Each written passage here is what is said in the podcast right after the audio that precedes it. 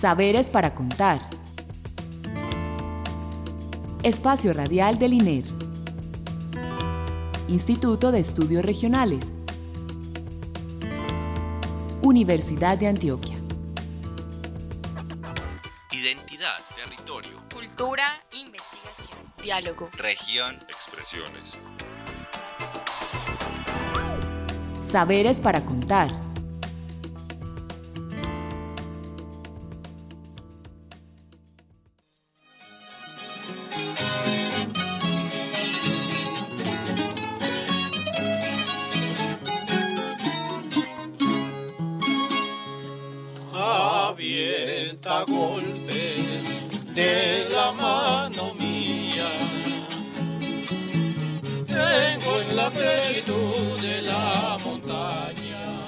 Buenas noches, les damos la bienvenida a nuestro programa Saberes para Contar, el espacio radial con el que el Instituto de Estudios Regionales comparte los conocimientos que se producen en el INER, los grupos de investigación con los que se producen, los aliados eh, eh, de otros grupos e instituciones y demás pues, experiencias que traen los investigadores invitados a esta cabina.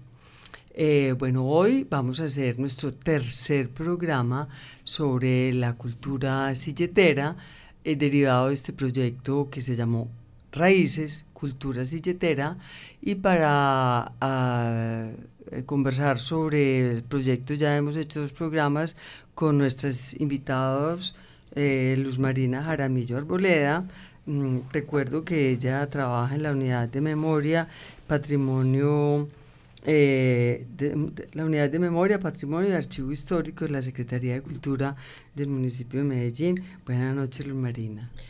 Muy buenas noches, nuevamente en este espacio, volver a encontrarnos, eh, qué bien. Muchas gracias por, por, por invitarnos. Es que se trata de la difusión de la memoria y el saber, ¿cierto? Sí. Bueno, también a nuestro joven silletero y líder comunitario, Juan Fernando Londoño, también enlace del proyecto, de este proyecto entre la comunidad y, y el proyecto Raíces, eh, Juan Fernando Londoño, ingeniero también de sonido. Buenas noches, Juan Fernando. Buenas noches. Bueno, y, y María Teresa Arcila, co-investigadora y antropóloga. Buenas noches, Tere. Hola, buenas noches a todos. Bueno, eh, hoy vamos a hacer nuestro tercer programa de otros dos oficios. La vez pasada nos contaban que ellos habían en un comité técnico pues hecho una baraja grande como de varios oficios, pero quedaron pues la cabulla, eh, los cabulleros, los tierreros, los tapieros y las lavanderas como los seleccionados pues para esta segunda fase del proyecto que ustedes sabrán pues que habrá podrá haber otras pues ya Luz Marina nos contará. Em, entonces entremos en materia porque el tiempo es muy rápido y hablemos de otros dos saberes. Eh, vimos la importancia de la cabulla vimos la importancia de la tapia las casas la manera de hacer eh, también la cabulla y el fique, cómo se desfibraba, cómo, cómo se retorcía, cómo se limpiaba y cómo de ahí se sacaban los alpargates, el carguero, que es esa, esa ¿cómo se llama? Esa- El cargador. cargador. el cargador que es, ¿cómo De le cabulla.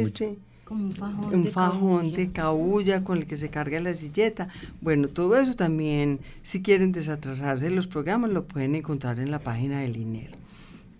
Bueno, pero ahora vamos a hablar de las lavanderas. Es un oficio que depende de la pues, que tengan los escuchas, se podrán acordar o no que las lavanderas venían desde Santa Elena hasta Medellín, en esa relación rural y urbano que la- de la que hace tanto énfasis eh, Luz Marina. Entonces, ¿qué podemos decir de esas lavanderas, de ese oficio de lavar en charcos tierra de señoras o casas de Medellín? ¿Quién quiere comenzar con esto? Mm, ¿Comienzo? Eh, bueno, pues hay que decir, las lavanderas, eh, señoras que bajaban desde Santa Elena y, me imagino que también de otros corregimientos lo hacían, eh, pero en este caso de Santa Elena, a recoger ropa en diferentes casas del Valle de Aburrá, de Medellín, y lo subían a lavarla, lavaban la ropa en las quebradas, eh, y allá la lavaban, la ponían al sol, tenían pues todos sus trucos, que se serenaba, que la mojaban cuando se estaba secando. y ya la devolvían, algunas personas pedían que la planchara la ropa y la empacaban, ellas tenían pues varias, varias, varias casas donde lavaban su ropa y la, la subían un día a Santa Elena, la lavaban todo y la bajaban de nuevo a Medellín. Como cada semana, recogían. Iban recogiendo, iban lavando, devolvían y cuando devolvían se subían más y así todo un ciclo en diferentes casas. Tú en tu, allá en Santa Elena y de tu familia o conoces, eh, porque ya estas lavanderas murieron, ¿o no? No. No. Hay algunas que quedan, algunas eh, lavanderas que, todavía viven pues en Santa Elena, pero sí fue muy difícil encontrarlas. Fue muy curioso porque eh, personalmente yo iba con Sonia indagando a ver unos nombres que teníamos para ir a averiguar sobre lavanderas y pasábamos por los diferentes lugares preguntando y preguntando y nada, no encontramos. Hasta que nos metimos por allá más hacia, las, hacia los lados de Guarni, de lo que se conoce como el Tambo, y encontramos a una señora en la calle y a mí me dio por preguntarle, venga, es que estamos buscando. Ah, sí, nosotros éramos y fuimos a la casa y ella nos contaron. Digamos que quedan muy poquitas lavanderas, quedan muy poquitas y allá en, logramos encontrar... Eh, en ese sector varias personas y que nos recomendaron pues sus compañeras. Eh, logramos entrevistar siete lavanderas. que fueron lavanderas, no es que sean lavanderas hoy por hoy. Entrevista, no, hay una, hay tres hermanas que eran Dolly, Dolly Londoño Rodríguez, María Belén Londoño y Ligia Londoño. Ellas, una de ellas todavía se dedica pues a lavar ropa cuando le resulta. Y de las siete personas que entrevistamos, sí una persona fue una hija de una lavandera que le tocó pues eh, ver todo el oficio de su mamá, que de hecho es muy curioso porque ella nos cuenta que la mamá se iba todo el día a lavar ropa y a las hijas pues mayorcitas eran las que le tocaba, les tocaba hacer la comida, cuidar a los niños más pequeños, ¿cierto? Como que les tocaba distribuirse las tareas ahí dentro de la casa. Porque el oficio de lavandera era un oficio entre muchos otros, ¿cierto? Te había otros oficios asociados, ¿o no? ¿A qué? ¿A la...? Pues, ¿Femeninos? Sí. Sí, claro. Asociados al, al, trabajo de la parcela, porque las mujeres en, la en las parcelas campesinas de Santa Elena y en general, la familia en pleno produce para la subsistencia de todos.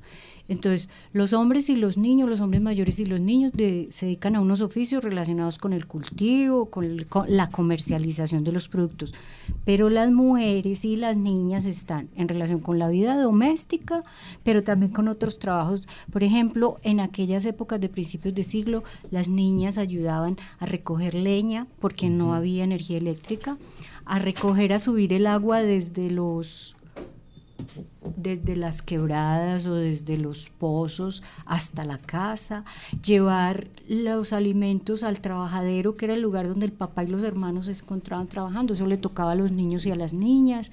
Bueno, además de ir a la escuela, porque bueno, ya a principios del siglo surgen las primeras escuelas, había dos, dos escuelas, una la más antigua que nos informaron, que nos contaron se llamaba La Trina, que quedaba en Barro Blanco, pero no sé cuál otra Había otra vez una que llamaba Sabanas. Ah, la escuela de Sabanas, sí, hacia otro lado del territorio. Pero sí, claro, las niñas eh, y las mujeres de la casa tenían que cocinar, tenían que atender a la alimentación de los esposos y por lo general entonces se dividían como los oficios. Mientras las mujeres mayores estaban en el charco lavando la ropa, había las jóvenes o las niñas que se quedaban en la casa ayudando a atender a los niñitos, a los hijos más pequeños y a cocinar y organizar los otros oficios, el aseo y todo. Pero también sabían hacer jabón de tierra, eh, como... Ah, ese era el otro, el otro oficio que queríamos trabajar también, la elaboración de jabón de tierra. Hacer las arepas. Ajá el quesito que lo distribuían. ¿Qué otras cosas llevaban a Medellín en el costal de la ropa? O sea, ellos llevaban la ropa, ellas llevaban la ropa, era un oficio femenino. Llevaban la ropa a las señoras pues, de las casas, bueno, las que las contrataban.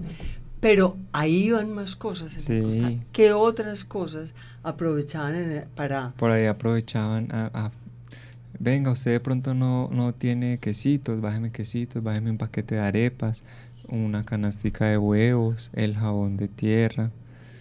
Musgo, bájeme musgo. Bájeme musgo, bájeme tierra, que más adelante vamos a hablar Sí. del tema de, lo- de los productos del bosque. Sí. Pero una Tiene- cosa que yo quería como precisar, Juan, qué pena, interrumpí otra vez, es que no en todas las quebradas de Santa Elena se, se daba el oficio, por lo menos en el estudio se muestra como un foco de concentración de lavanderas, cerca de 100, 200 lavanderas, más o menos tengo la idea, en la zona de la quebrada, la cuenca de las Piedras Blancas, de la quebrada Piedras Blancas, que surtía el acueducto de Medellín y en la cuenca del Rosario o en la quebrada del Rosario. Probablemente nosotros también supimos que en la Brizuela, por ejemplo, doña Aurora también lavaba en la Brizuela que va a la cuenca de la Mosca, que es la otra vertiente hacia, bueno, pero no en todas partes. Y de todas maneras esto también empezó el, el oficio, pues como ellas digamos así, utilizaban agua limpia, agua corriente, y era importante que fuera corriente. De todas maneras, el jabón y todo esto afectaba la calidad del agua que después iba a llegar a la Los ciudad de problemas Medellín. ambientales. O sea, Sí. ¿qué fue lo que eh, hizo que ese oficio se fuera extinguiendo? ¿La lavadora o las restricciones en la contaminación de aguas o todas las anteriores? Sí, varios ¿Cómo fue eso? factores. sí. Eh, yo podemos hablar ahí de eh, una etapa de lo que se llama el higienismo, ¿cierto? Y se observa ah, ya después de los años 20, pero antes ya, hay, eh, se van sintiendo las diferentes voces en la ya ciudad de Medellín a finales del siglo XIX y los primeros años del XX de, de los problemas del agua en general, de cómo se usa, de cómo se va contaminando, de cómo la, los problemas van generando enfermedades. Perdón, Por lo tanto- ¿cuándo se tapó la quebrada de Santa Elena? Se hizo por tramos. ¿Pero cuándo fue? Desde empieza, el proyecto empieza desde finales del siglo XIX y se va haciendo por tramos hasta después de los años 40 y 50. También sí. tiene que ver eso con el higienismo. Eh, pues. totalmente, totalmente. Toda, toda, el uso del agua mm, va a ser una preocupación desde siempre, desde que surge el, eh, ese núcleo urbano llamado Villa de Medellín. Pero en, en general, hasta hoy, sigue siendo de alta problemática. Eso incide en que ese oficio, pero no solo ese, muchas otras Sí, sí, sí, condiciones, pero ese es un elemento muy importante. Pero ellas lo muestran como uno de sus principales obstáculos pues, en la continuidad del oficio. Pero hay una cosa importante y es la figura de la lavandera como una mujer que logra tener cierta autonomía dentro del núcleo familiar porque ella recibe sus ingresos propios que, Eso es muy que importante. gasta para ella.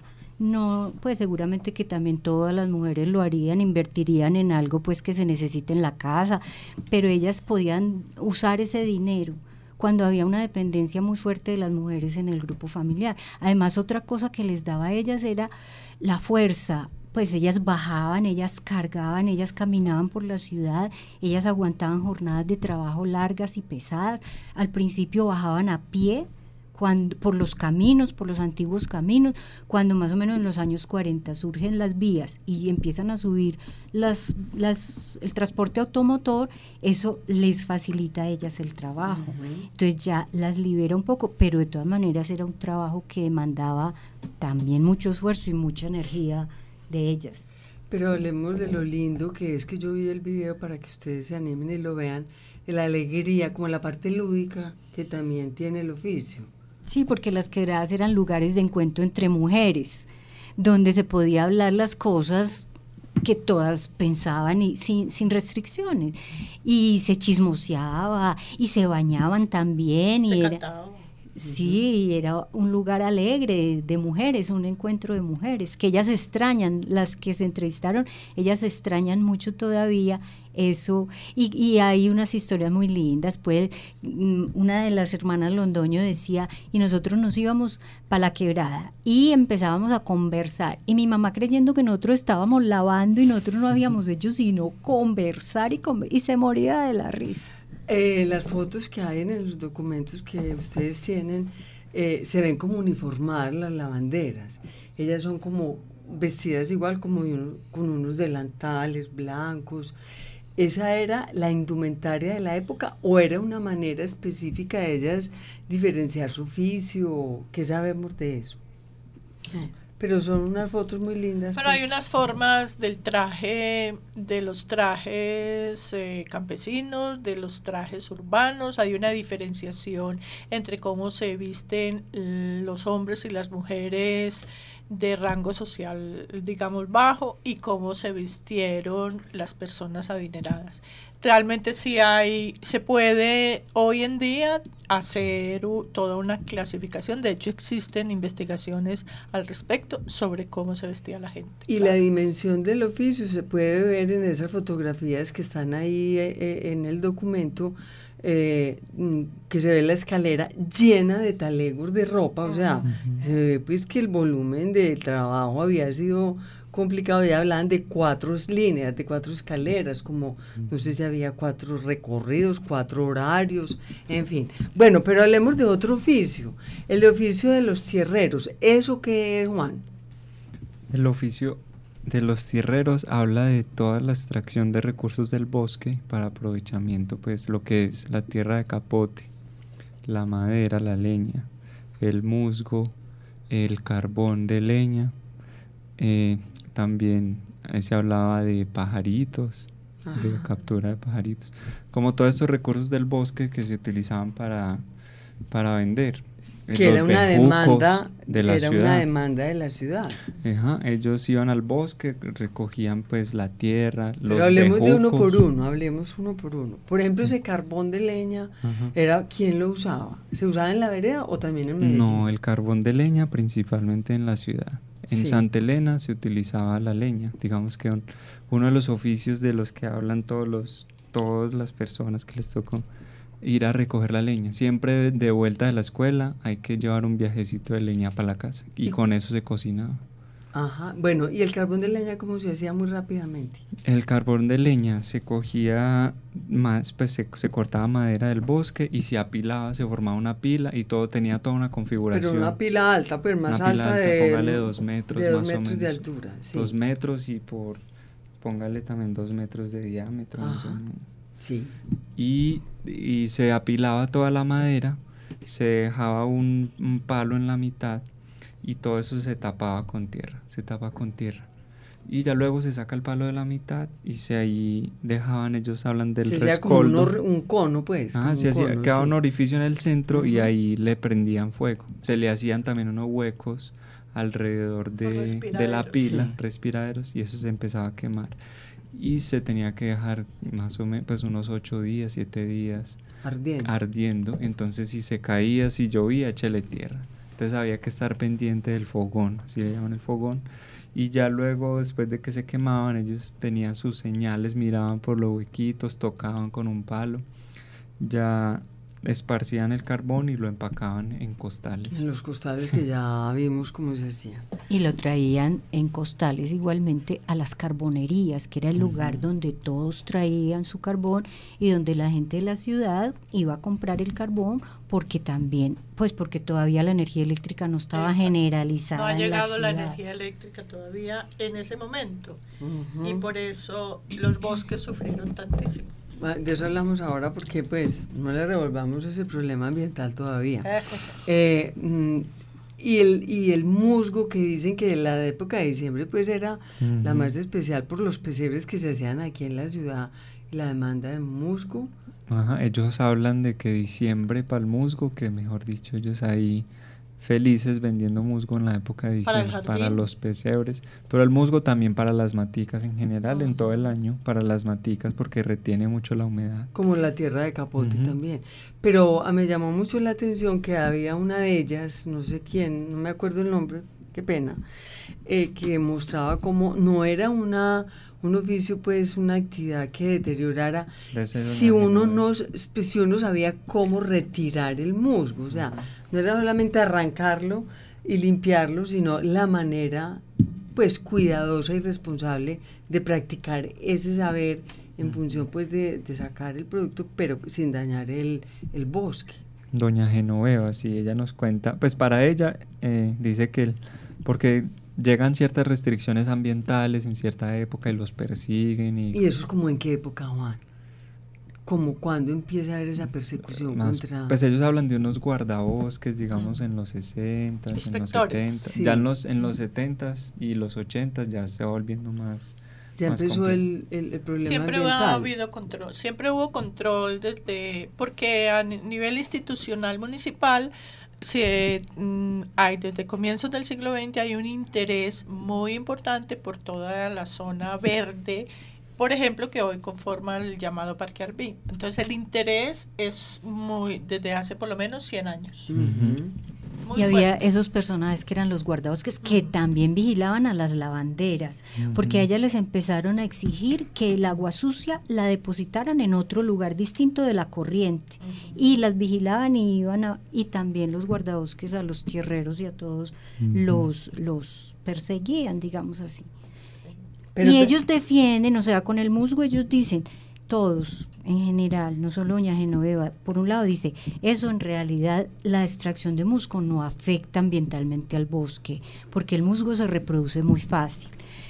Pero, pero, pues eso está, es discutible. Pero de todas maneras, vea, yo quería también plantear, es que la riqueza de bosques del altiplano de Santa Elena era increíble.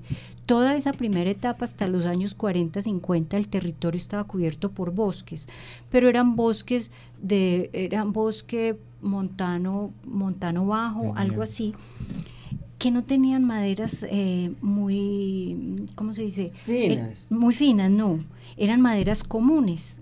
Eran el chilco, el siete cueros, el arrayán. Los bosques que vemos hoy nativos, como los bosques las, de Arbí, todo lo que, uno ve en Arbí. De ahí era que ellos extraían esos productos que estaban en esos bosques, que de todas maneras ya se han visto muy afectados. Bueno, se nos va a acabar el tiempo, pero no puedo dejar de hablar de la parte que más me gustó de la historia de los tierreros, y es que las brujas del bosque. Hablemos de eso, Juan. Se les perdía todo. ellos hablan... Eh, uno conociendo un camino toda la vida, uno que lo, se lo conoce de memoria caminando los caminos, y ellos se metían al camino y los embolataba la bruja. Recogían la, la leña, tenían, tenían el bultico, lo ponían allí a la hora de ir por él. Ya eh, no, se embolataban. ellos iban caminando, eh, se fueron, por ejemplo, a ir a otro corte, y cuando iban a volver, no, no encontraban el camino, daban vueltas, se perdían, mejor dicho que dicen que los, los embolataba las brujas, los embolataba.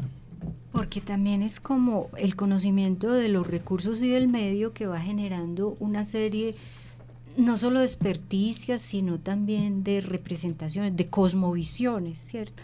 El bosque podía ser de todas maneras un lugar oscuro, puede ser amenazante, peligroso, en fin, que, podía estar asociado a otras creencias, la madre monte, la llorona, está asociado siempre como a ese mundo campesino, de bosque, de selva.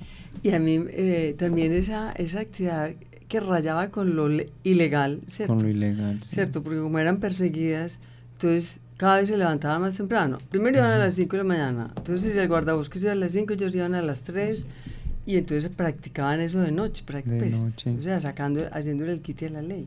Sí, pero, sí, mm. pero en este momento entonces eh, estos grupos, incluso hay una zona de Santa Elena que se especializaba, la familia, el clan familiar se especializaba pues en esto, pero el trabajo para la conservación del Parque Arbí, la creación y conservación del Parque Arbí implicó como una cualificación, capacitación, formación de las nuevas eh, ideas y, y la conciencia ambiental de estas personas en relación con proteger el bosque, proteger ese recurso, la importancia, el valor que tiene para todos proteger ese recurso. Y con lo que, cuando hablan de la cabulla que la dejaron de producir, como que es, eh, cuando dicen que la cabulla era muy, eh, esterilizaba mucho la tierra, que fue bueno no seguirla cultivando, porque la tierra volvió pues como a adquirir su riqueza bueno, pues como alguna conciencia ambiental empiezan a mostrar ellos como críticos con sus propios oficios, ambientalmente hablando. Sí, sí, sí, sí, ya es otra mentalidad la que empieza a surgir. Pero ellos tuvieron algún apoyo institucional, algunos subsidios, Juan. Sí, ellos han,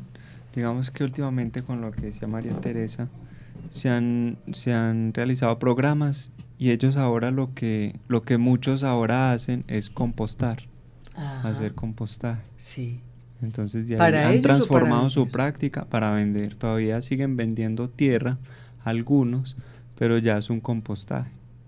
Bueno, y otra cosa linda que ya tenemos 30 segundos que están señalando por allá, los pajareros, que cogían pajaritos Que en el bosque y se los llevaban a maestrarlos a la casa para poderlos venir a vender acá a las señoras que eran las que compraban pajaritos.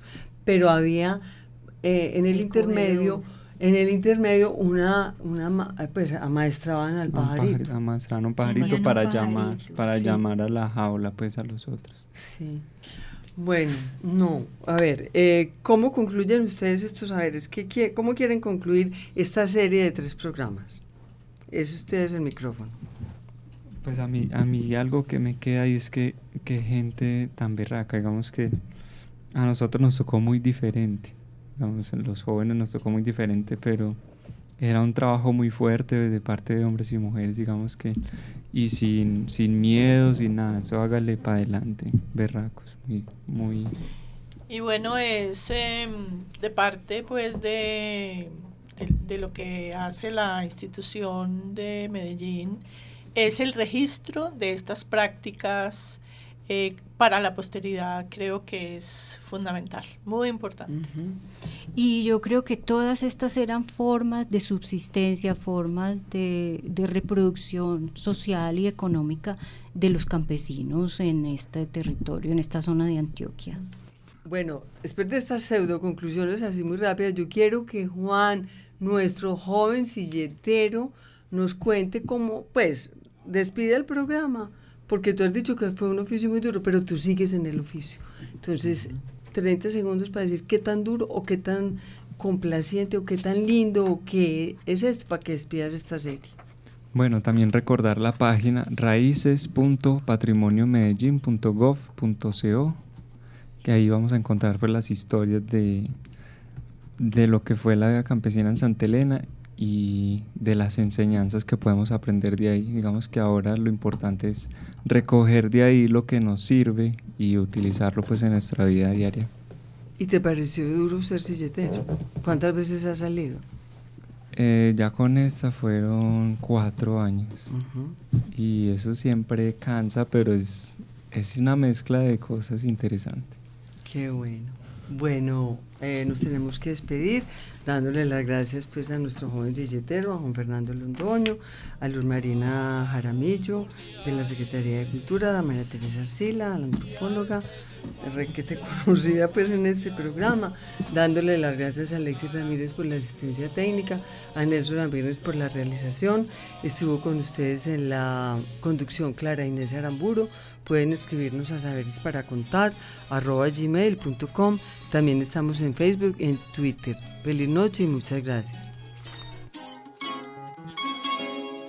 Pero haces falta tu novia lejana